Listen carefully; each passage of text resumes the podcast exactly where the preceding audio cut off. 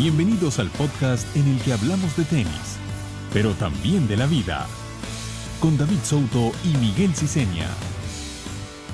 Desde nuestros inicios en otras plataformas digitales, Vida y Tenis ha sido un espacio destinado a contar historias y transmitir experiencias de gente de tenis, que más allá de sus logros profesionales, cambiaron su vida y la de otros gracias al deporte. Nuestro sexto capítulo está destinado a conocer los secretos de las diferentes etapas de un jugador. El cofundador del portal, Miguel Ciseña, tuvo el honor de conversar con Rubén Puerta, un entrenador que como pocos tiene el conocimiento de haber trabajado en todas las etapas de un jugador, desde el primer momento en que tocaron la raqueta hasta insertarlos en el profesionalismo y ubicarlos entre los mejores del mundo. ¿La prueba? Su hijo Mariano Puerta, número 8 del mundo y finalista de Roland Garros 2005 ante Rafael Nadal. Además, su aporte fue imprescindible en la formación de la Legión Argentina, camada que cambiaría por siempre al tenis albiceleste. En esta etapa, Rubén trabajó directamente con jugadores ubicados en el top 100, como Agustín Caleri, Juan Ignacio Chela y Eduardo Médica, demostrando su dominio en todos los niveles. El cordobés nos compartirá su manera de ver al tenis, dará consejos para padres y entrenadores en las diferentes etapas de los jugadores y las claves para conseguir el éxito dentro y fuera de la cancha. Esta es la conversación con Rubén Puerta. Esto es Vida y Tenis. Eh, Rubén, cuéntanos un poquito, bienvenido, cuéntanos un poquito del, del trabajo que estás haciendo en México, de lo que estás haciendo ahorita ya este, en Centroamérica.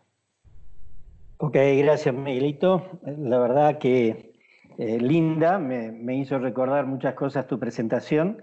Este, qué bueno, qué bueno que, podamos charlar de esto. Creo que eh, estos tiempos nos permiten eh, conocernos un poco más, estas, estas entrevistas, los lives que se están haciendo, creo que que aportan muchísimo este, a la esencia de lo que es la formación de los jugadores. ¿no? Estamos escuchando a muchos eh, jugadores y exjugadores contando sus inicios y sus, y sus eh, dificultades y las cosas que tuvieron que atravesar para llegar a, lograr lo que lograron. ¿no? Este, sí, estoy en México, este, viviendo y trabajando.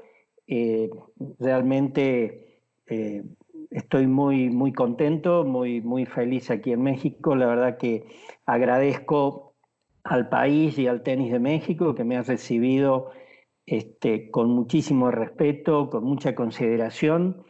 Este, comencé un proyecto hace unos tres años Ah, bueno, ya casi cuatro años en, Cuernavaca, Cuernavaca queda muy cerca del, DF, un proyecto de una academia este, privada.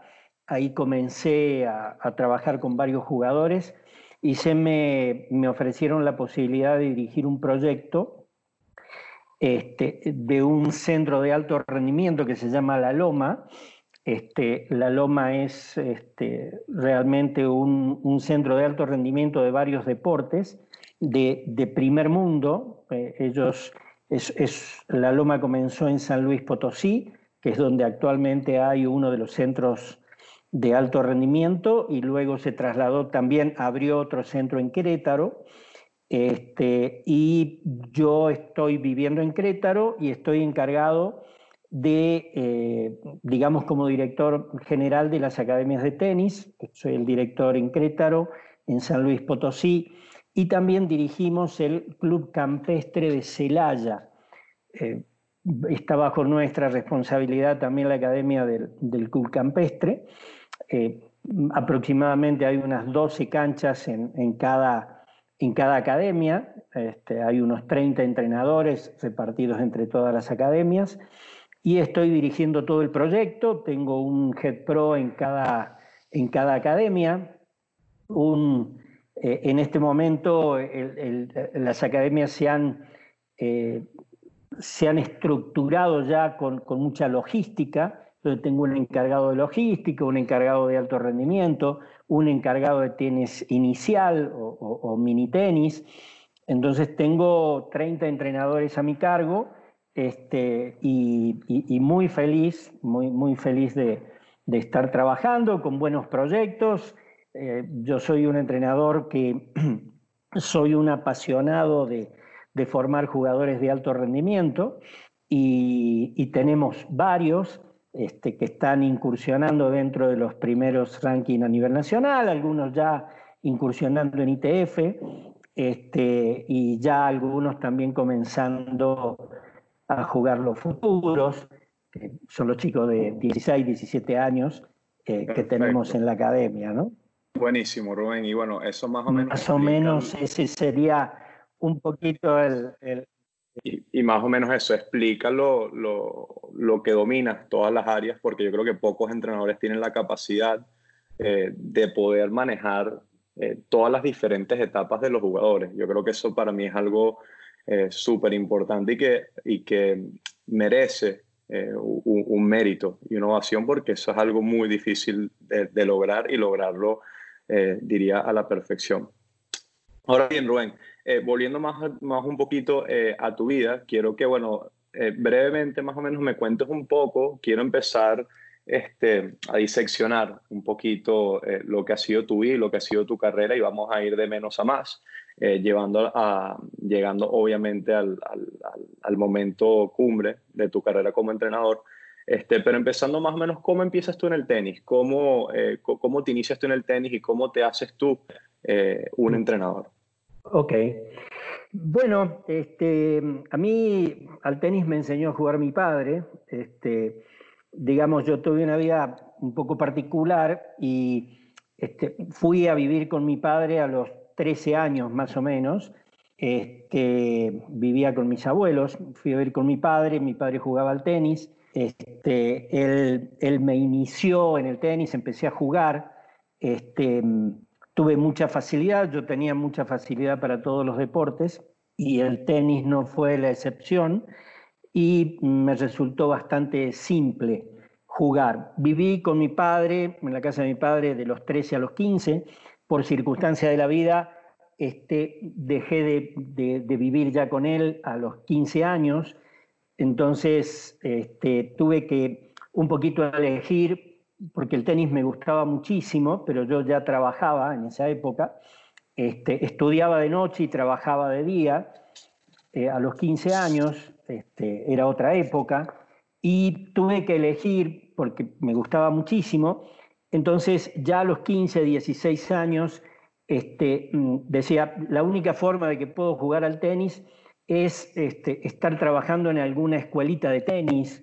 Entonces me ofrecí en ese momento este, para, dar, para ser ayudante de escuelitas de tenis a los 15 años.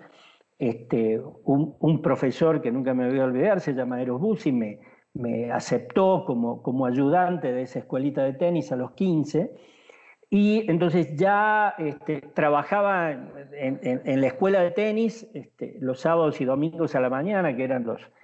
Y eh, paulatinamente eso, ya a los 16 años, este, quizás Dios me dio un talento para la docencia y, tenía como, como mucho feeling, ya los chicos se me acercaban, los papás me pedían, como yo jugaba bastante bien, este, digamos, desde los 13 años mi padre me enseñó y me iba a la pared durante cuatro horas. Recuerdo que, que mi, padre, mi padre era, fue militar de aviación, entonces tenía una disciplina muy rigurosa.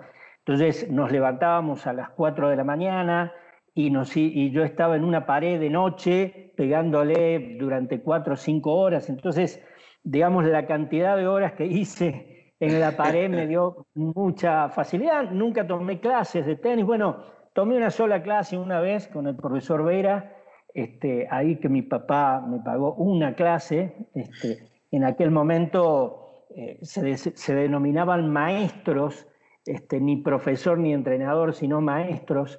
Y el maestro Vera me, me dio, me acuerdo, una clase de tenis, pero tenía facilidad, entonces como jugaba bastante bien, a los 16 los papás y los niños me empezaron a, pedir que los peloteara y, yo ya le empezaba a corregir. Y, bueno, ya como a los 16 años, casi 17, tenía un montón de alumnos.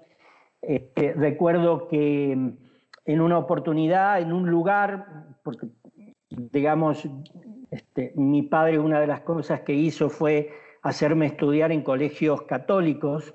Entonces, eh, en todo lo que yo hago me comprometo mucho, entonces en la iglesia católica ahí me, comprometí mucho y, estaba con los grupos juveniles y en una oportunidad fuimos a un lugar que se llama San Francisco, de Córdoba, este, y, y ahí conocí chicos de la iglesia y me ofrecieron una escuela de tenis cuando yo tenía 17 años en San Francisco, pues yo ya vivía solo en esa... Y, y tomé esa escuela tomé esa escuela y comencé a dar clases.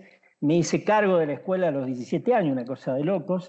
Ah, este, ahí, Rubén, pero ya a los... En esa, en, esa academia, eh, cuando en San Francisco, porque sé que ahí también viviste con, con tus hijos, si no me equivoco, ahí es cuando tú empiezas a formar a tus hijos, empieza la carrera formativa de tus hijos.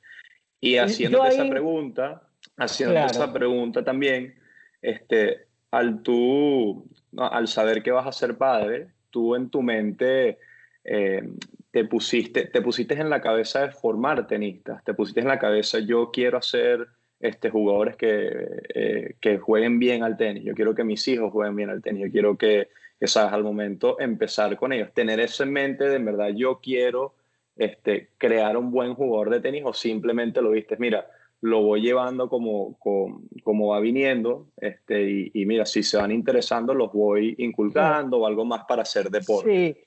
Sí, sí eh, eh, para, para, llegar a, cuando pensé en mis hijos, lo que pasa es que ahí en San Francisco yo hice una academia muy grande, este, tuve cuatro academias de tenis, en, eh, a los 19 años tenía ya cuatro, cuatro academias de tenis en esa época. Este, me fui a vivir a Villa María, en Villa María también trabajé y en Río Cuarto, eh, en la provincia de Córdoba, y ahí tuve muchos campeones, campeones argentinos, campeones sudamericanos, ya con 20 años, porque sí tenía una inclinación al, alto rendimiento y tenía la idea fija de este, formar jugadores competitivos. Entonces, ya a los 20 años, sin haberme casado, yo ya tuve jugadores de alto rendimiento, este, muy buenos, que fueron campeones este, sudamericanos. Y, entonces, este, cuando nacen mis hijos, yo me casé joven, a los 21 años, y ya a los, a los 25 años tenía los tres hijos. Entonces, cuando ellos nacen, eh, ellos nacen este, siendo su papá director de academias, teniendo jugadores competitivos, viniendo jugadores de otras ciudades y durmiendo en la casa, ellos crecieron este, mirando y, sintiendo que, su papá era bastante respetado. Entonces, eh, una de las cosas que a mí me facilitó con mis hijos este, fue el respeto que ellos me tenían este, cuando empezaron a jugar al tenis, que quizás aún siendo un papá entrenador no es tan fácil que los hijos puedan respetarlo, pero ellos nacieron, este, eh, tenían un año, dos años de edad y ya había chicos como, como tengo hoy viviendo en mi casa, ya los tenía en ese, en ese, momento. Entonces, este, ahí, ahí este, yo siempre pensé esto lo, digo, lo digo algunas veces, siempre en esa época yo era muy joven y había muchas cosas que no sabía, que, indudablemente al paso de los años uno va aprendiendo y va conociendo. Eh, eh, en ese momento sí yo tenía una gran, eh, una gran ilusión y tenía este, el gran deseo de formar jugadores este, y formar a mis hijos como muy buenos jugadores. ¿no? yo ya lo decía. Después fui entendiendo que, bueno, la, vida lo dotó en este caso a Mariano y, él, su determinación y todo lo demás, se conjugó para que llegue a ser un buen jugador, pero quizás este, en aquella época yo pensaba que, que, yo podía tener los elementos como para formar esos jugadores. Después me fui dando cuenta que es el conjunto de varias cosas, ¿no? Rubén, y cuando tú te das cuenta, claro que lentamente, eh, ¿cuándo te das cuenta tú que, que, que Mauro y Mariano este, porque bueno, tu, hija creo que jugó al tenis, pero no, no tuvo, por ejemplo, la trayectoria que, que, tuvieron tus hijos, este, que ellos eran diferentes, porque Mauro también fue, creo que, número dos de Argentina hasta los 14 años. Cuando tú lentamente empezaste, ok, yo estoy enseñando a niños que la verdad estos son diferentes, pues, ¿cómo te das cuenta tú de que tienes algo diferente en tus manos? Eh, bueno, indudablemente mis hijos nacieron eh, gateando, porque todavía no caminaban y gateaban abajo del canasto, en la cancha, ¿no? Este, llenos de polvo de ladrillo. En Argentina la mayor cantidad de canchas son de arcilla, no son de canchas duras. Entonces este, e, eran una milanesa este, durante todo el día los chicos este, abajo del canasto de, de pelotas de tenis. Este, ellos tuvieron desde chiquitos, desde los cuatro años, este, me acuerdo que en aquella época no había ni pelota, ni pelota eh, roja, naranja ni verde. Este, yo pinchaba las pelotas, las, con, un, con, una aguja le sacaba el aire, las dejaba a, las viejas, a las viejitas ya, las sin, sin felpa, este, las que estaban muy, muy gastadas, le sacaba el aire, este, y, con eso, y, con eso hacíamos este, ya en aquellos años, este, bueno, Mariano tiene 41, así que este, 42 eh, cumple este año. Eh, estoy hablando de hace ya más de 35 años. Este, y me acuerdo que estaban las raquetas de madera y yo le cortaba el mango, digamos donde está el grip, se lo cortaba, lijaba la raqueta, la ponía muchísimo más liviana y hacía lo que son las raquetas ahora más pequeñas, ¿no? Y a los cuatro años ellos ya estaban en cancha desde la distancia, desde la línea de saque. Y me di cuenta tempranamente que ellos tenían, tenían condiciones, ¿no? Este, eh, y nada, simplemente eh, Mariano cuando, cuando tuvo ocho años este, tomó la decisión, él, de, él me habló y me dijo, mira papá, quiero hablar contigo. Este, realmente he tomado la decisión de, ser un jugador profesional a los ocho años, ¿no? Entonces, este, muy serio, ¿no? Él, muy él me lo dijo, él me lo dijo muy serio, inclusive mucha convicción, porque cuando él me dice, papá, quiero hablar con vos, le digo, sí, cómo no, estábamos parados, me dice, no, sentate, porque, porque quiero hablar, me senté. Entonces yo ahí le, le dije, mirá, llegar a jugar al tenis muy bien y a nivel profesional es, muy sacrificado, es muy duro, tenés que, tenés que tener oídos muy grandes, este, ser muy humilde, este, tenés que trabajar muchísimo y tenés que hacer caso. ¿no? Me dice, papá, yo estoy dispuesto y yo quiero que vos seas mi entrenador. ¿no? Es decir, él en ese momento no solamente decidió este, ser un jugador profesional, sino que yo sea su entrenador, que que eso fue muy importante porque a partir de ahí, eh, aún desde esa corta edad, este, Mariano este, comenzó a hacer las cosas de una manera muy, muy responsable, tremendamente responsable. ¿no? Responsable, este, Entonces, a mí, a mí como entrenador de Mariano fue un placer, fue un, un gusto desde la primera hora, nunca, nunca me costó, yo creo que el mérito yo se lo doy este, en, la inmensa, eh, en una inmensa mayoría a, Mariano, ¿no? A su, a su convicción. Una pregunta, esa convicción, ese, ese, ese respeto al juego, eh, por ejemplo, Mariano lo tuvo y, y, Mauro en algún momento puede ser que lo tuvo, pero después de repente lentamente este, se le fue, ponte tú, desvaneciendo, si esa es la palabra.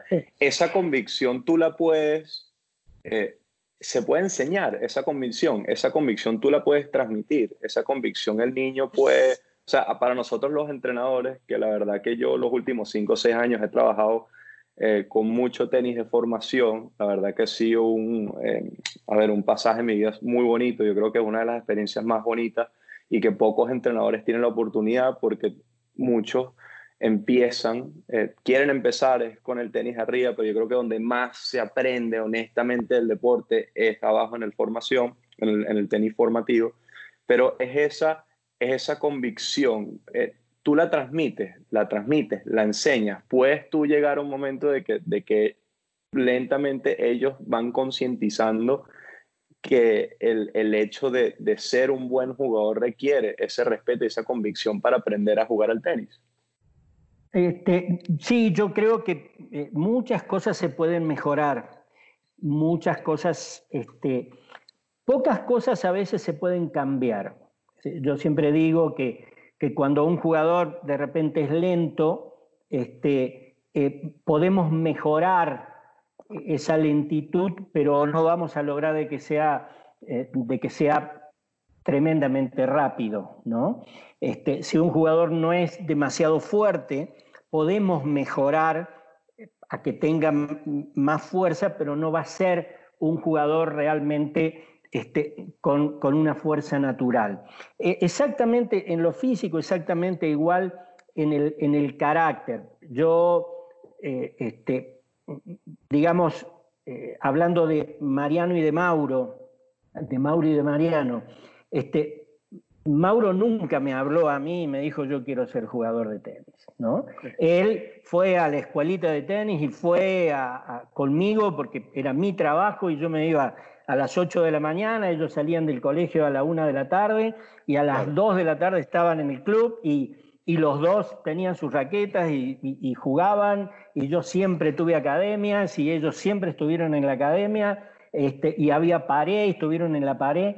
Este, lo que pasa es que Mauro nunca tomó la decisión.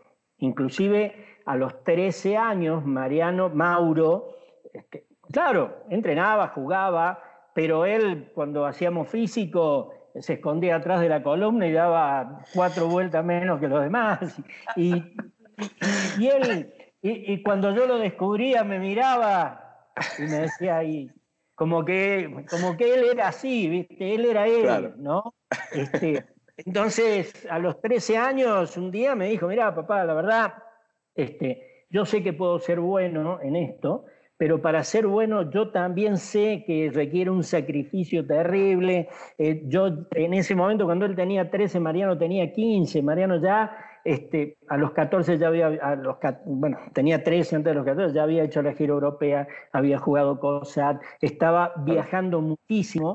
Entonces, a los 13 me dice, mira, papá, yo, lo que hace Mariano, yo no lo quiero hacer. Yo quiero quedarme en los cumpleaños, estar con mis amigos, dormir en mi cama, toda. Yo, la verdad, este, sé que tengo condiciones, sé que, que puedo jugar muy bien, pero yo no estoy dispuesto a hacer esta vida de locos, porque él decía, ustedes son locos. no, claro, yo viajaba, este, viajaba con Mariano y con mis otros jugadores también, y eh, estaba nueve meses al año viajando, ¿no?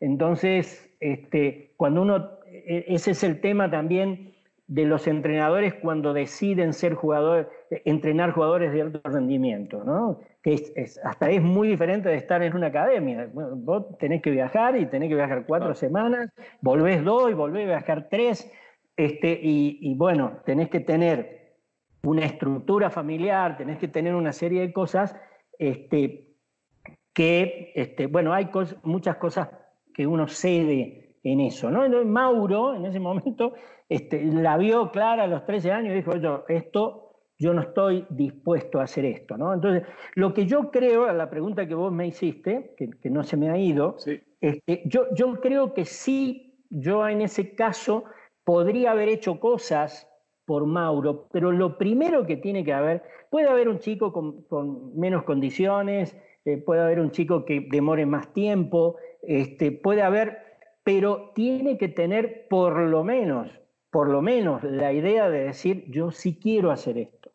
Cuando uno encuentra una disposición, una disposición, nosotros como entrenadores sí podemos hacer mucho, muchísimo. ¿no? Yo puedo tener hasta un chico que, que sea medio aragán, medio, medio con pocas ganas, pero que tiene condiciones y que realmente en el fondo me dice, mira, yo, yo sí quiero. La verdad que me cuesta, pero sí quiero, ¿eh? Yo sí quiero. Mauro a mí no me dijo, yo quiero. Él, él, o sea, Mauro creo que fue honesto y dijo eh, que creo que esa honestidad es la que, la que nos podría ayudar mucho a nosotros como entrenadores de muchos chicos, que a veces hay algunos que dicen, yo sí quiero, pero en realidad este, están sabiendo que no, que no quieren hacer el esfuerzo. Entonces, ahí, ahí, tengo, ahí sí hay una tarea nuestra de convencerlo, de, hacerle entender que le conviene, yo siempre uso esta palabra, ¿no? Che, mirá, este, creo que te conviene que, hagas el trabajo, que te esfuerces. Yo no te voy a pedir cuatro horas, empecemos por una hora y media. Este, hacemos una hora y media full y después vamos, vamos... Vamos viendo, lo este, vamos llevando. Pero, pero nosotros tenemos que tener la, la sabiduría como entrenadores de este, hacer lo máximo que podamos por alguien que tenga condiciones. Yo, siempre digo que para que alguien pueda jugar al tenis bien, se necesitan dos cosas. Alguien que pueda hacerlo y alguien que sepa cómo se hace. O sea, necesitas el chico con condiciones y el entrenador que sepa cómo se hacen esas cosas. Entonces el entrenador le va a enseñar a alguien que tiene la posibilidad de poder ejecutar, de poder realizarlo, ¿no? Sí. Pero e, ese, ese alguien tiene que tener las, ganas, la decisión. Las ganas y la decisión. Este, por otro lado, y regresando un poquito, que también quería hacerte una pregunta, porque estando en Inglaterra, yo creo que en Inglaterra fomenta mucho eh, bueno, la competencia, un ámbito competitivo, los torneos, en verdad yo creo que en todo el mundo se fomenta mucho eso. ¿A qué edad, eh, eh, bajo tu experiencia, deberíamos de exponer a los chicos, empezar a exponerlos a competir? ¿Qué tan importante es la competencia para ti desde una edad temprana? Sea, mira, torneos de pelota naranja, este, yo tengo mi hijo a los ocho años, quiero que juegue, quiero que compita. ¿Y, qué tan sana debería ser esa competencia? ¿Cómo mirar esa competencia? ¿Bajo qué, qué ojos ver esa competencia también? Si es que te gusta que arranquen directamente con la competencia. Mira, te voy a decir mi idea propia, mi idea particular. Este, eh, sé que por ahí es, es, mi propia experiencia, ¿no? La que he acumulado a través de los años. Yo yo, yo creo que hay, cuando, cuando los chicos empiezan en, en, una escuelita de mini tenis, eh, hoy, hoy está bastante organizado, dividís los chicos de, de 4 y 5 años este, con, pelota roja y este, con una determinada raquetita y, y, enfatizás la coordinación y, y los juegos y, este, entras en las habilidades un poquito para desarrollar también su coordinación física y todo lo demás. Después tenés de 5 a 7, donde hay una pelota naranja y donde ya la raquetita es un poquito más grande. Pero yo creo que ese proceso es para los chicos que son normales, comunes, ¿no? Que vamos a seguir ese proceso, pero cuando vos tenés una escuelita de 60 chicos este, que comienzan a los cuatro años, por ahí te encontrás uno o dos que tienen una habilidad diferente, que tienen una coordinación diferente, y es donde, digamos, en este caso el director, en este caso yo de mis academias, permanentemente yo estoy mucho tiempo observando y trabajando con los, con los profesores de, de mini tenis, porque realmente ahí pueden surgir chicos que tienen una diferencia. Cuando esos chicos tienen una diferencia, seguramente esos chicos tienen aptitudes para llegar a, competir. El tenis en realidad, Miguel, yo considero que es un deporte competitivo, no es un deporte recreativo, es competitivo 100%. O sea, inclusive cuando la gente grande juega y se, se, ponen de acuerdo para ir a jugar una hora al tenis, pelotean cinco minutos no, cinco minutos, dice, bueno, sacá, ¿no? Sacá y, no se van a, digamos, la gente no se queda una hora este, ahora este, este, peloteando, digamos, ¿no? Este, eh, eh, lo tenés que hacer en un entrenamiento, eh, cruzar la derecha y vamos a hacer tal o vamos a hacer dos por una, o, ¿no?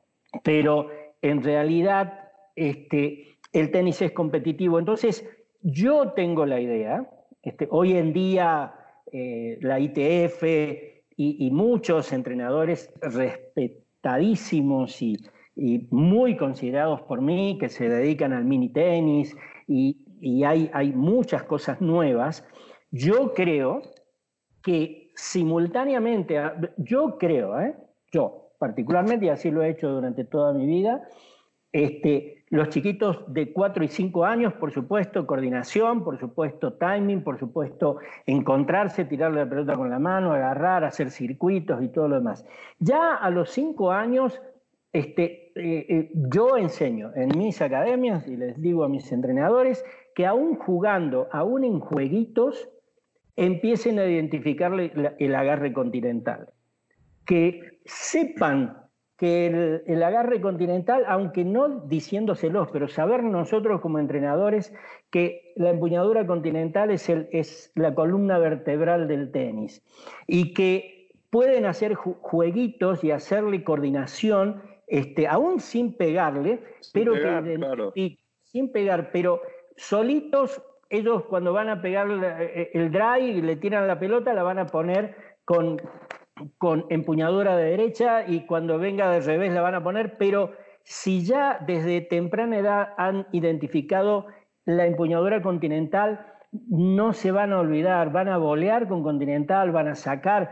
Eh, yo veo en muchísimas academias muchos chicos este, que eh, tienen 14 años y sacan con empuñadura de derecha, por ejemplo. Y es porque, digamos, no se ha tenido en cuenta ciertas cosas, pero hacerlo de una manera inteligente, sin, sin tenerlo al chico ahí parado durante media hora explicándole, no, simplemente haciéndole, bueno, la vamos a agarrar así, vamos a hacer 10 eh, pelotas, vamos a hacer picar la pelota contra el piso, pero uno llevándolo, yo creo que la técnica, la técnica, el tiempo y la distancia, que es eh, la relación entre, entre que la pelota viene y yo me encuentro con la pelota para poder pegarle, eh, y el sentido de la competencia, tempranamente, inteligentemente como entrenadores, tenemos que ir este, sembrando como una semilla en los chicos,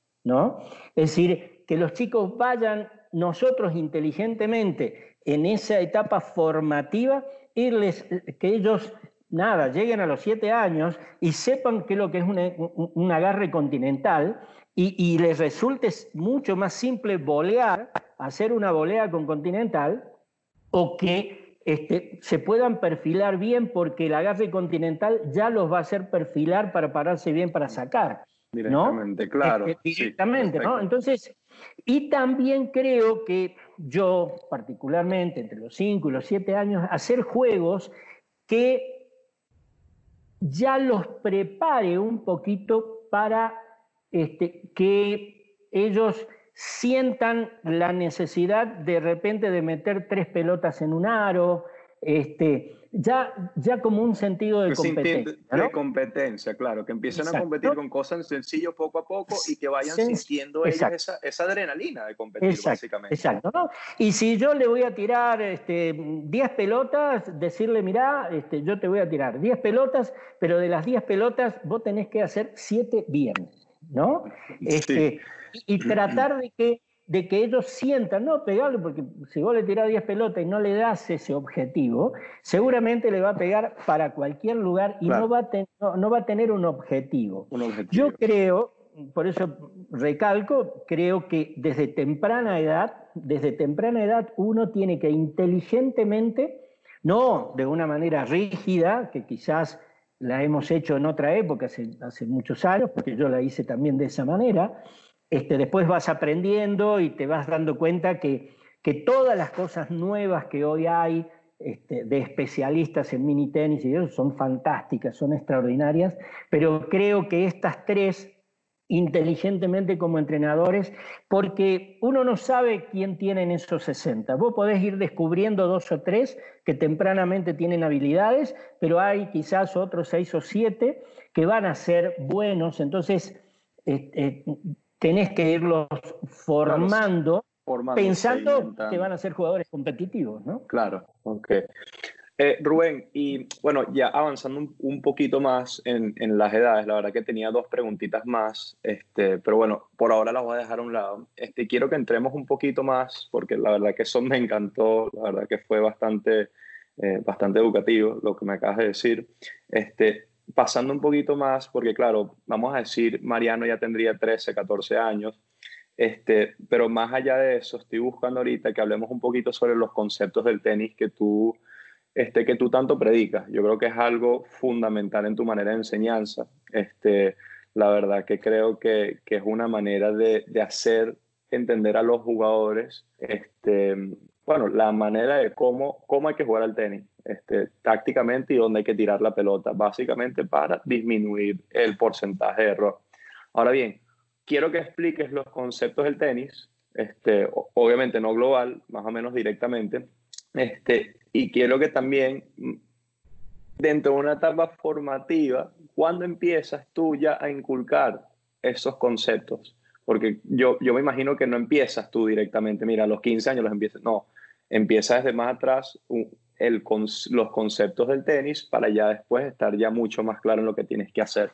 Por ejemplo, con Mariano, y ya me imagino que, bueno, cuando él ya llega, obviamente, a la final de, de Roland Garros juvenil, este, ya, ya era un jugador totalmente formado, y obviamente todos tus jugadores. Entonces quiero que me comentes un poquito sobre qué son los conceptos del tenis y cómo los manejas ya en etapas formativas y si eso también va evolucionando dependiendo ya obviamente de las capacidades del jugador y las edades. Ok. Eh, cuando te referís a conceptos, conceptos digamos, este, a nivel estructural, a nivel técnico, a nivel táctico. A nivel eh, táctico, yo creo que es a nivel táctico. ok, ok.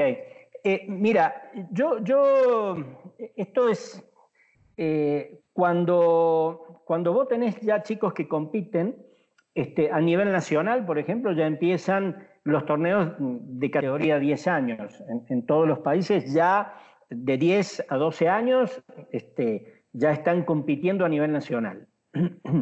Este, ya de 12 a 14 años ya no solamente se compite a nivel nacional, sino ya se empieza a competir a nivel internacional. Ya tenés, de repente nosotros tenemos una región aquí que se llama COTEC, donde está México y todo Centroamérica, y donde hay ya este, torneos de 12 años internacionales. Inclusive compiten por equipo entre países, ya llevan este, eh, chicos entre los 10, eh, perdón, entre los 12 y los 14 años ya a competir internacionalmente. Si yo voy a tener chicos que van a empezar a competir ya por un ranking, ya este, donde ellos ya se van a exponer y van a querer tener un mejor ranking que otros que, compiten, yo ya tengo que tener a los 10 años un chico preparado competitivamente. Y yo ya le tengo que dar las armas, ¿no? Y le tengo que decir que de repente, este, obviamente, él tiene que seguir un camino que se respetan los cinco pasos. Yo digo que lo primero es la técnica, lo primero es la técnica, y esa técnica este, la va a ir trabajando no solamente hasta los 10 años, va a, ir, va a empezar a competir a los 10, pero la va, casi la va a terminar de formar entre los 16 y 17 años. Después, obviamente, hay siempre retoques que hacer o cosas que hacer después de los 10, aún cuando seas profesional. Este, Roger Federer dijo hace dos años que él nunca entró a una cancha a entrenar sin pensar que tenía que mejorar el revés hace dos años, después de haber sido número uno del mundo un montón de tiempo, siempre ha pensado que entrenando tenía que mejorar su revés. Entonces, indudablemente, siempre después de los 16, 17 años, donde vos más o menos tenés que, que haber formado la técnica de un jugador, después va a haber que irla retocando y, y mejorando. A veces hay agarres que inconscientemente se te van este, y, tenés que volverlo a su lugar. Siempre el entrenador tiene que estar checando esa parte. Pero yo tengo que tener a los 10 años un chico que tenga una mediana formación técnica, este, que tenga unas habilidades físicas, este, que sepa caminar la cancha, que sepa hacer un split, que sepa que las pelotas cortas se pegan con doble paso y las pelotas un poco más largas se pegan con paso cruzado, ya a los 10 años este, tiene que tener conceptos a nivel, técnico, conceptos a nivel físico y conceptos a nivel tácticos, o sea, este, y estratégicos. Yo le tengo que enseñar de repente que si, este, yo, si él está muy atrás de la cancha, la cancha del otro lado se ve mucho más pequeña y en la medida que me voy metiendo a la cancha, la cancha del otro lado se agranda. Entonces, eh, de repente tengo que enseñarle que si yo pego tiros adentro de la línea de fondo, puedo jugar hacia los costados y si estoy muy en el fondo, tengo que jugar con el fleje de fondo, no puedo tirar pelotas hacia los costados o hacer apertura estando muy al fondo de la cancha. Hay conceptos que yo sí le tengo que enseñar. El primer concepto es, eh, después de la técnica, el segundo paso es meter la pelota en cancha. Eh, el tenis es un deporte de consistencia. consistencia es el primer concepto básico. Básico. después de la técnica... por ejemplo, Rubén, mucha gente, disculpa que te, que te interrumpa, este, muchos entrenadores, muchos entrenadores, eh, el momento ahora, por decirse, el tenis moderno, se habla mucho que, que, bueno, que son cuatro, cinco tiros ahora, que el tenis esto, que es lo otro. Este, ¿Cuál es tu opinión sobre eso? Porque también dicen que no, que ahora hay que enseñar que son los primeros cuatro tiros, que son los cinco tiros, este, que, que la consistencia ha perdido el valor, más o menos lo que se está manejando y profesando en estos tiempos. Este, no sé eh, cuál es tu idea. Yo soy un partidario de la consistencia fundamental y en base a la consistencia y que tú vayas entendiendo los conceptos, vas tú a ir, obviamente el, punto se te va cortando, pero quiero escuchar de, de, de ti. ¿Qué piensas tú sobre ese, cómo se maneja eso? Sí. Ahora te contesto lo del concepto, te voy a decir los cinco pasos que yo he enseñado siempre en mi vida y lo enseño hasta el día de hoy. Es técnica, regularidad, o sea, después que yo este, aprendo la técnica, tengo que aprender a meter la pelota en cancha, tengo que aprender a ser regular. En tercer, el tercer paso es que la tengo que dirigir, ya cuando tengo la técnica y la meto a la pelota, la tengo que dirigir, ya ahí voy a hacer aperturas, voy a jugar profundo, este, ya voy a cambiar alturas, o sea, este, Perdón, las alturas está en otro concepto, la dirección de la pelota. En cuarto viene la velocidad de pelota. Es decir, cuando yo tengo técnica, cuando tengo regularidad, cuando tengo dirección, voy a la velocidad. O sea, recién ahí, con esa base, porque yo no podría poner un techo sin hacer las paredes, ¿no? O sea, si voy a construir una casa, este, no puedo hacer los cimientos, no hacer las paredes y poner el techo, es imposible. Entonces yo tengo que ir por paso técnica, regularidad, dirección, velocidad y efecto. Ahí ya en el quinto ya le agrego a esa velocidad distintos efectos, variables, este, cambios de altura y, ya empiezo a armar una estructura, ya empiezo a armar una forma de jugar cuando ese jugador. Ahora, lo que me estás preguntando de lo que yo pienso de hoy en día, yo creo que no, todo, en, estos últimos años, todo se ha hecho muy facilista, ¿no? Y es mucho mejor decir, para los chicos de hoy en día, este, eh, este, que el, punto dure cuatro pelotas y no 40, ¿no? Es muy duro jugar 40 pelotas por punto, ¿no? Entonces, es como que eh, todo se va a una, a una cuestión media facilista, eso es lo que lo que yo pienso. Por supuesto que cuando yo veo un partido de Djokovic o un partido de Nadal, este, hoy Federer por una lógica razón de edad y, todo lo demás está tratando de hacer los puntos más cortos por la edad que tiene, porque tiene un físico que está diferente a los demás, pero yo veo un partido de Djokovic y veo un partido de Nadal y los puntos son largos, no son cortos. Están jugando esperando tener la oportunidad para poder tirar, están esperando la oportunidad para poder meterse en la cancha, pero son jugadores que hoy los dos mejores referentes que tenemos, tenemos tres referentes con Federer, pero los saco de esta, de esta propuesta porque Federer, vuelvo a decir, él tiene que provocar los puntos cortos por una cuestión de edad y una cuestión de físico. Pero Nadal este, y Djokovic son jugadores que hoy no juegan puntos a tres o cuatro pelotas. O sea, si no tienen la pelota para tirar, no la tiran. Este, este, y muchas veces, aún los dos, muchas veces apelan a la defensa, tanto Nadal como, como Djokovic se afirman muchas veces porque defienden muy bien, son jugadores que defienden y contragolpean muy bien.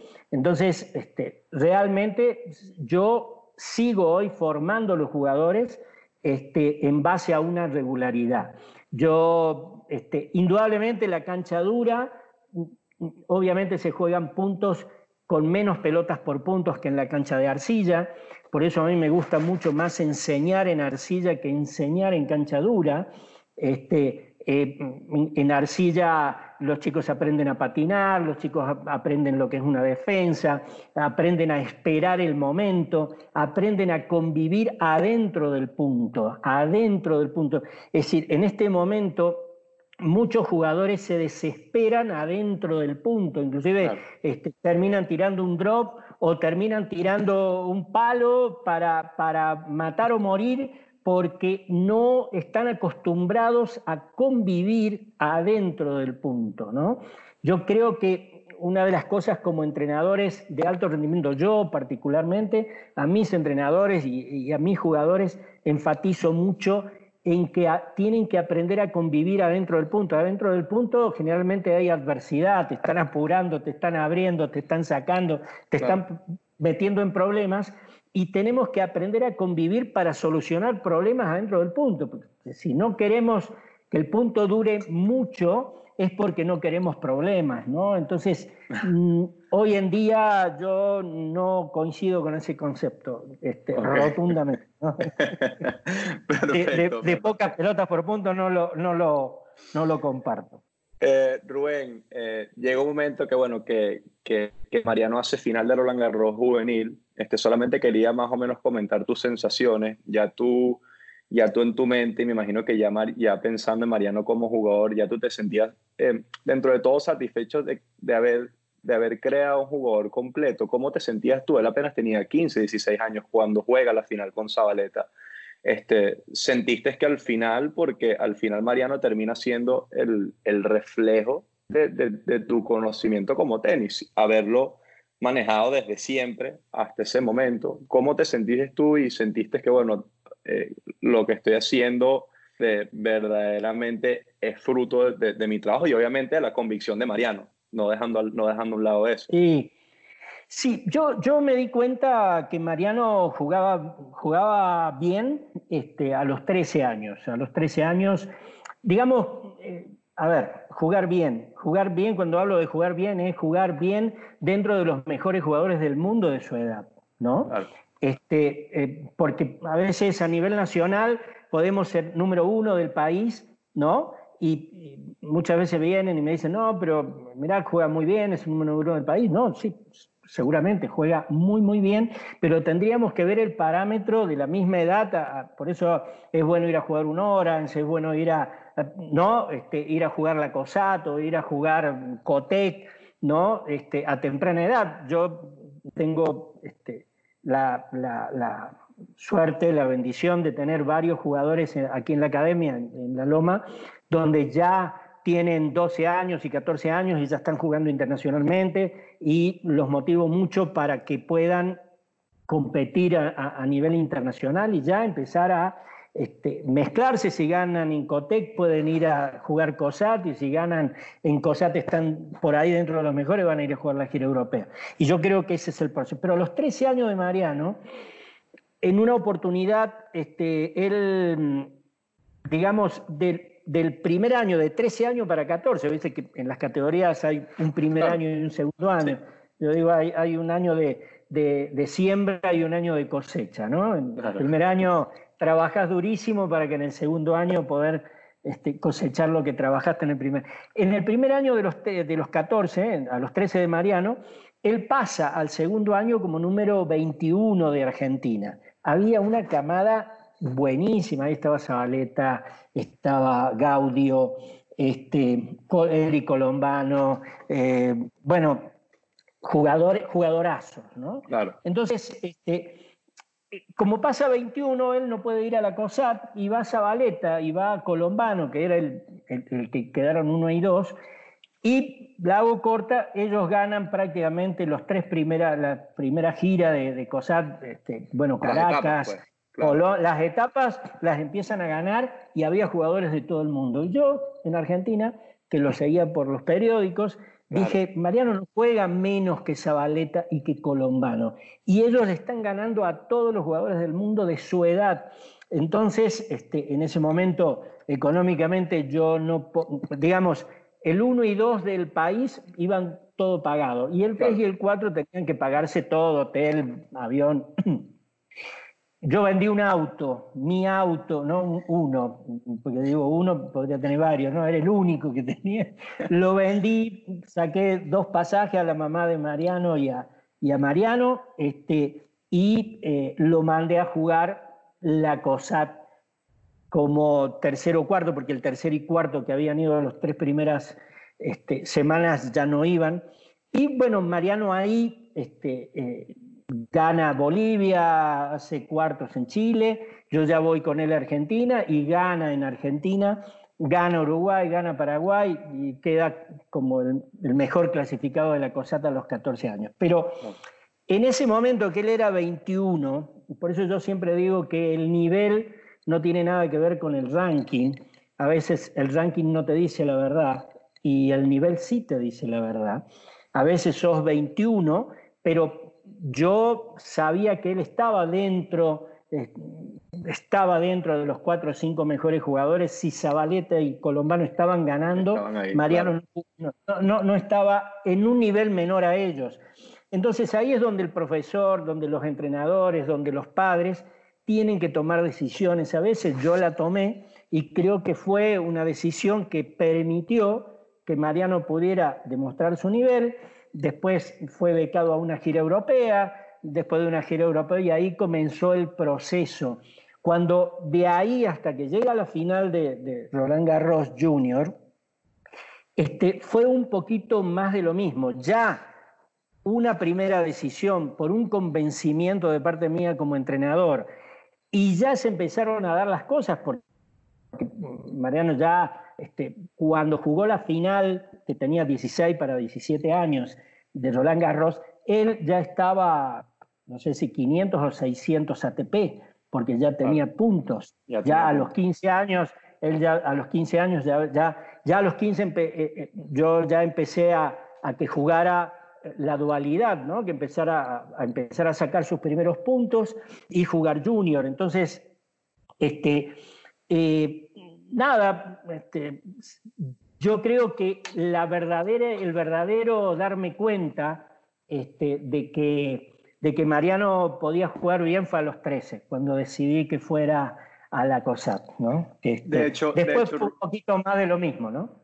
Y, y Rubén, hablando de eso, porque lo que veo que su inserción al profesionalismo la hiciste temprano, o sea, decidiste empezar a insertarlo porque yo, una de las preguntas que te quería hacer, ¿cómo fue esa inserción de Mariana al profesionalismo? Porque básicamente ya a los 19 años está 30 del mundo. O sea, ya tú, y me, y me comentas que ya cuando él hace final en Roland Garros, tiene 15, 16 años, ya, ya está 600 del mundo, ya tiene puntos ATP. Esa inserción de Mariano fue fácil, el, eh, fácil, eh, fue, fue, fue rápida, claramente. Eh, le costó adaptarse, Claramente no, pero ¿cómo fue esa adaptación más bien este, cuando empezó a jugar, mira, con, hombres, básicamente? ¿Cómo fue esa adaptación con hombres y cómo fue ese paso rápido a meterse 19, 30 eh, del mundo a los 19? Eh, bueno, eh, a ver, este, sí, la, inserción de Mariano fue, fue rápida, sí, fue un chico que, se insertó muy, muy rápidamente. Eh, eso es también las ventajas de tener, en Argentina teníamos en ese momento varios, varios torneos satélites que eran en aquel momento, lo que se llaman futuros hoy eran satélites en aquel momento, que estabas obligado a jugar cuatro semanas seguidas. Cuatro semanas, sí.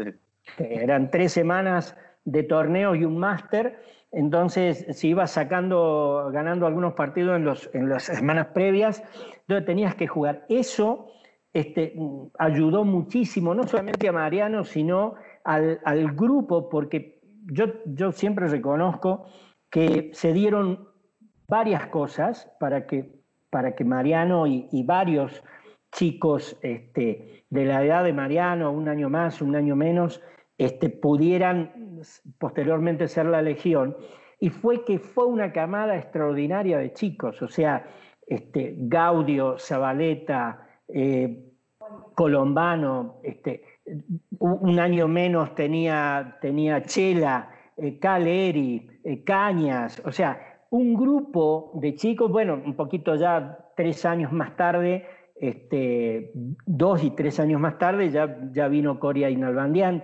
Fueron una camada extraordinaria de chicos este, que era como que parecía que era normal, que eran jugadores normales, pero no eran normales, porque cuando íbamos a, al Orange, este, llegaban a semifinales, finales, la Valeta ganaba el Orange, o sea, este, no eran normales, pero nosotros crecimos como chicos más o menos normales, que jugaban los metropolitanos, que jugaban los nacionales, pero eran fenómenos, eran todos muy buenos.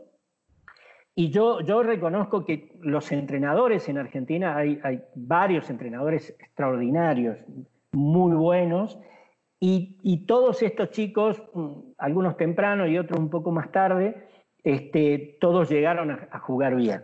Teniendo buenos entrenadores, este, teniendo un buen, una tierra fértil porque había torneos y se podía jugar. Este, bueno, fue, fueron los procesos, en, en, este caso Mariano se insertó bastante rápido porque sacó puntos, era muy serio él para jugar, no era un chico que, nunca jamás te iba a tirar ¿no? un partido, no te iba a tirar un punto, la iba a luchar, iba a buscar la solución. Este, hoy en día, eh, digamos, tenemos que luchar mucho con los chicos para que sean fuertes, que no sean frágiles emocionalmente. Mucho, este, Digamos, a, veces este, la, la, la, sal, primero cuando las cosas no salen se enojan y después de que se enojan este, es como que tiran el game o, tiran el set o, algunos tiran el partido, ¿no? Como diciendo, bueno, así no me gusta, es decir, así no me gusta, yo así no, no voy a jugar, ¿no? Bueno, e, en, este caso Mariano nunca le pasó eso, fue un chico que siempre luchó, se dio cuenta cuando él tenía menos fuerza, e, e, en ese aspecto sí hablábamos mucho porque él se daba cuenta que, de repente tenía 16 años y jugaba contra jugadores este, de 25 años en, los, satélites y, él tenía que, buscarle la forma para que no los desbordara la fuerza este, y, bueno, siempre irle buscando soluciones a los, a los problemas, ¿no? que yo creo que eso es este, este deporte, ¿no? este deporte es este, saber que cada partido va a ser un problema y, el desafío de, de, solucionarlos, ¿no? Perfecto. Rubén, y comentando un poquito, ahora hablando un poquito para los mortales, porque claramente esa camada no eran mortales, este, hablando un poquito, por ejemplo, de, de los torneos ITF, yo creo que de las carreras ITF que ahorita este, que bueno, que todos están pasando por procesos este, y que todos están jugando una carrera sana ITF, tú eres partidario a que los chicos jueguen ITF o, o, ves con buenos ojos de repente eh, dejar ITF a un lado, empezar a jugar futuros, hacer una combinación de dos.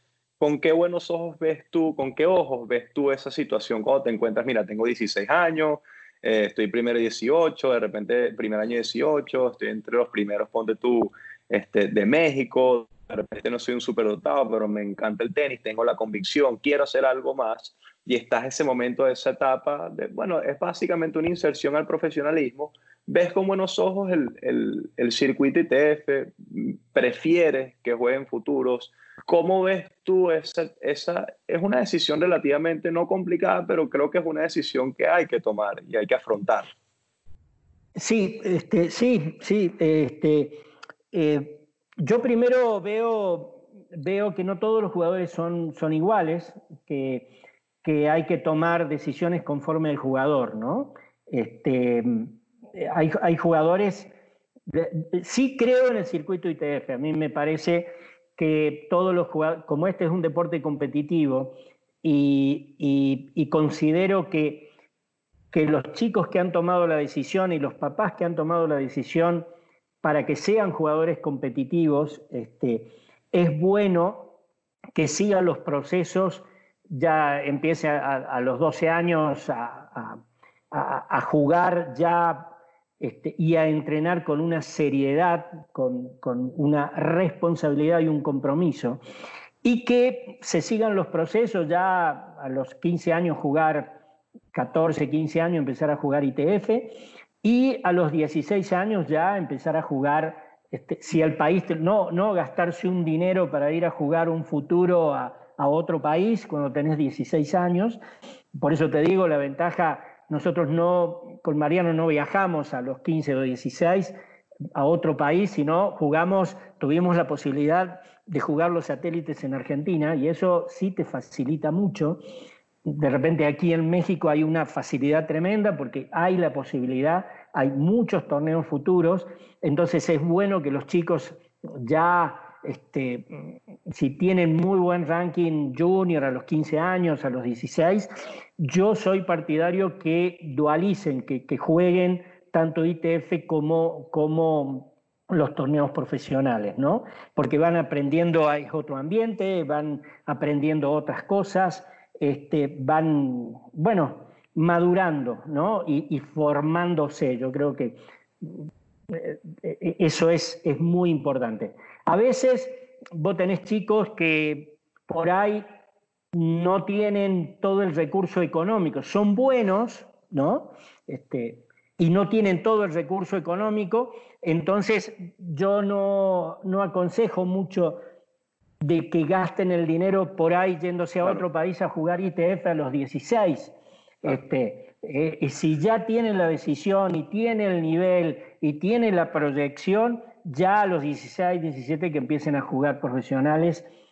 Tenemos el caso de, Diego Schwarman, de repente él jugó muy poco, o Topo Londero, que ellos jugaron muy poco junior, ¿no? Este, por las razones que hayan sido.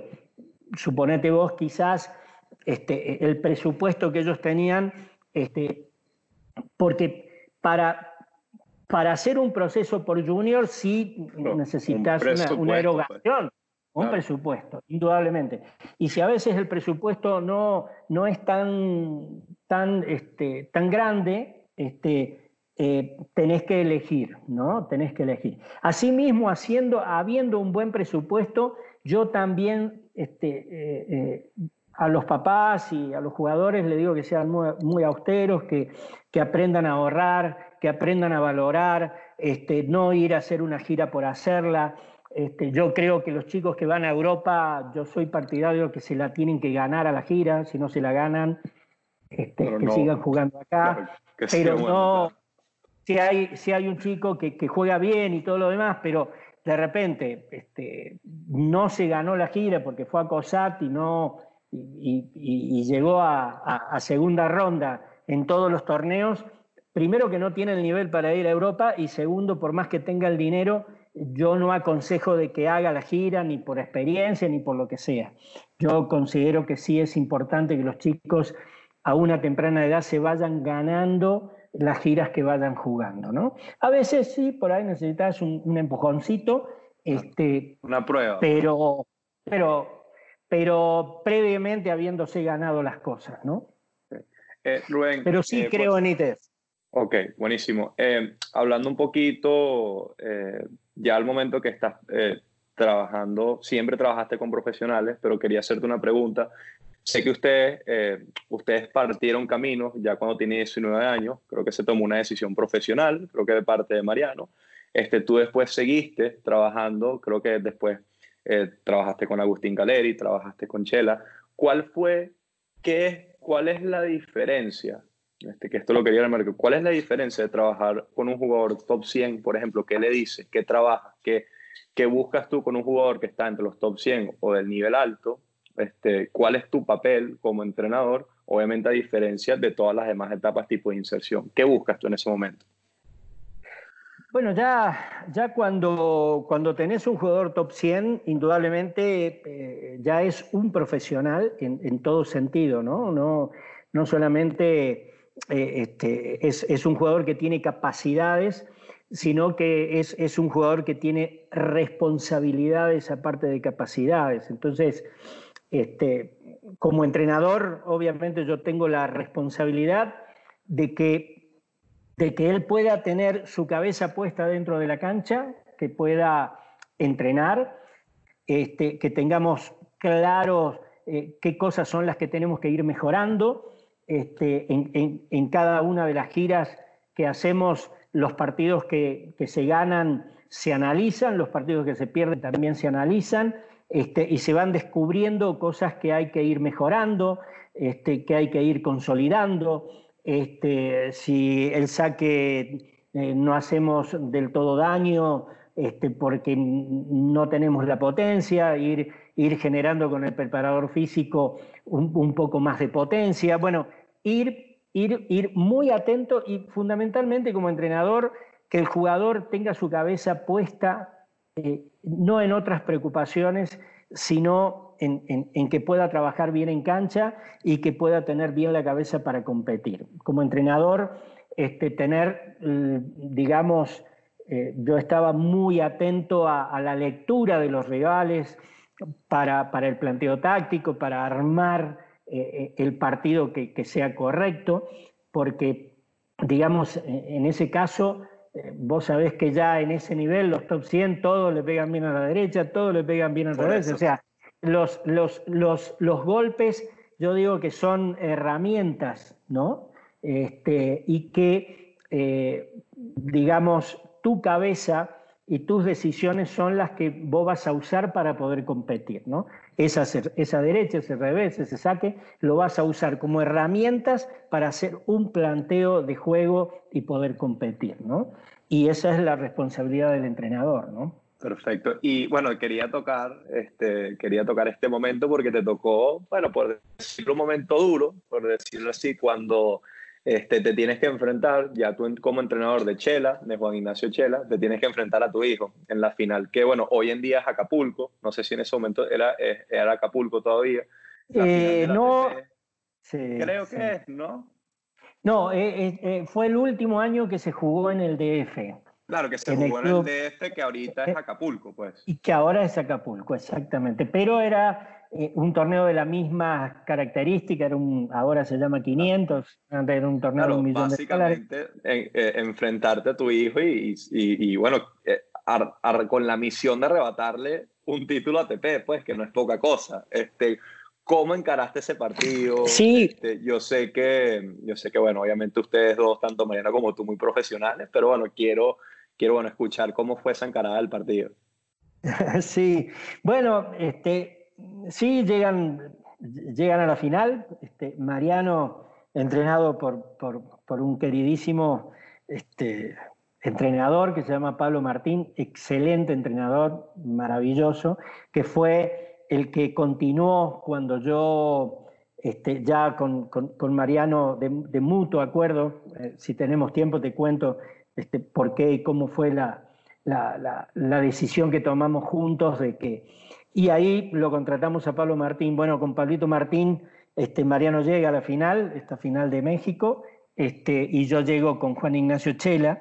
Este, eh, tanto él, Mariano, como, como Juan Ignacio habían ganado partidos increíbles, inclusive este, Juan Ignacio en cuartos le ganó a Guga Kurten, que venía de ganar Roland Garros uno de los Roland Garros que ganó Guga, este, habían ganado partidazos. Bueno, eh, se jugó un domingo la final este sábado a la noche, este, eh, normalmente yo hago tres cosas con mis jugadores. Eh, esa noche anterior yo ceno con el jugador a solas, cenamos, vamos, y es ahí donde yo desmenuzo al rival. Es decir, en ese momento fuimos a, digamos, cuando íbamos a cenar, viene Juan Chele y me dice, che, Rubén, no, no te preocupes, este, este, no, no hagamos, no, hagamos, no hagamos lo, de siempre porque es tu hijo. Digo, mira, Juan, este, quiero decirte esto. Eh, Mariano es mi hijo, pero yo soy tu entrenador. Vinimos acá a hacer el mejor torneo posible. Este, eh, y, yo no voy a dejar de hacer mi trabajo, yo tengo que hacer mi trabajo, vos no te preocupes. Eh, de las tres cosas que, hacemos habitualmente, voy a hacer dos.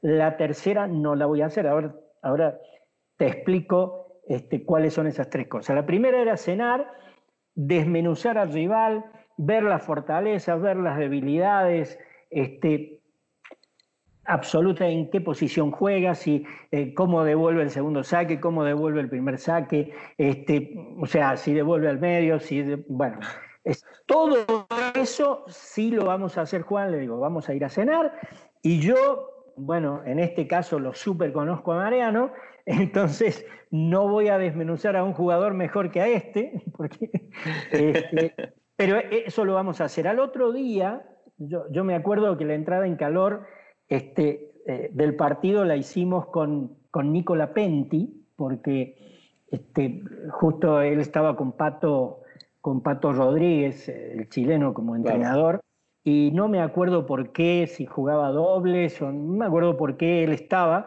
porque a veces llegar al último día no tenés ni con quién entrar en calor, y me acuerdo que fue con, con, con Nicola Penti, este, y también en esa entrada en calor yo le dije, Juan, ahí vamos a practicar las jugadas que, que vamos a hacer en el partido, las jugadas en ataque, las jugadas en defensa, todo eso, esa segunda parte también la voy a hacer.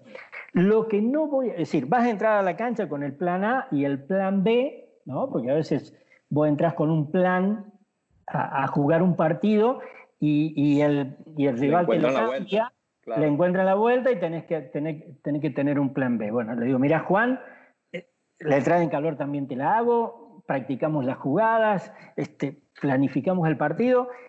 En la, te doy el plan A y el plan B, pero en la cancha no te voy a cauchar. Lo tercero es que uno, este, esto no es, no es legal, pero sí sabemos que hay este, miradas y hay, hay, hay cosas que este, uno, que se pueden hacer para que se, que se pueden hacer para, para este, algún, eh, alguna ayuda y hay una relación de miradas y todo lo demás, le digo, ahí yo no te voy a coachar. Es decir, ahí sí yo voy a ser un espectador, este, yo puedo hacer todo mientras no me vea Mariano, este, aparte Mariano sabe todas las señas, las recontraconoce a todas las señas, así que yo este, me voy a cruzar de brazos y, y voy a ser un espectador. Y así fue, Así fue, este, hice las dos cosas este, y la tercera no, no la pude hacer. Este, y un periodista antes del partido le preguntó a Mariano, le dijo, este, Mariano, mañana vas a jugar la final este, eh, y, el entrenador de tu rival es tu, padre. Entonces Mariano le, le preguntaron qué sentís, me dice, mirá, este, este, realmente yo respeto muchísimo a mi papá, mi papá sabe mucho de tenis, y, es un gran profesional, pero yo también soy un gran profesional. Yo soy un gran profesional como jugador, mi padre es un gran profesional como entrenador, así que nos respetamos muchísimo cada uno que haga su trabajo. Y así fue, ¿no? Este, pero bueno, ese, e, eso, eso que, vivimos, yo lo hubiera querido vivir este, muchos fines de semana, hubiera llegado a la final este, los dos nuevamente, ¿no? Pero fue un buen momento. Lindo. La, eh, la, verdad que, mira, hermosa la charla, este, hasta nos pasamos unos 15 minuticos, este, la verdad que, como dije cuando empezamos, esto es algo que necesitamos horas, días, Este, nada, incansable las cosas que te puedo preguntar. De hecho, tengo, tengo como cinco preguntas más. Yo creo que posiblemente vamos a tener que hacer una parte 2 sobre esto. La verdad que tocamos. Por supuesto. Yo creo que eres uno de los pocos entrenadores del mundo que, lo que dije al comienzo, que, por ejemplo, hoy tuvimos la capacidad y la oportunidad de tocar todo. O sea, cuanto a formación desde 4 o 5 años, hasta, bueno, desde que tus hijos estaban gateando debajo del canasto, hasta que, mira, que terminamos con Mariano, este, tú jugando en contra de Mariano, ¿no? La verdad que esto ha sido una experiencia súper bonita. Este, Rubén, te deseo lo mejor. Este, mi padre, la verdad que Rubén es mi padre en el tenis, pude entrenar con él cinco años durante mi carrera profesional, los mejores, de lo más que pude aprender. Y ahorita, mira, vivo del tenis, este, soy entrenador y, y todas las enseñanzas y todo lo que me queda este, de ti ha sido algo muy bonito y apreciado y, la verdad que sabes que te quiero como un padre. Y yo te quiero como un hijo, Miguelito. Sabes que te queremos muchísimo. Este, agradezco a tu padre la confianza que, que nos dio para que estuviéramos juntos. Así que, bueno, claro que podemos hacer una parte 2, ¿eh? Encantado. Me gustó, me encantó. Lo disfruté muchísimo. Gracias, Rubén. Un abrazo grande y muchísimas gracias. Abrazo grande, Miguelito. En el próximo capítulo de Vida y Tenis Podcast estaremos conversando con Nicolás Mazú, jugador que logró lo casi imposible para un tenista chileno y que ahora está encargado de dirigir la carrera de Dominic Thiem. Para más historias, artículos y entrevistas, síguenos por nuestras redes sociales arroba vida y tenis y nuestra página web vidaytenis.com. Los esperamos.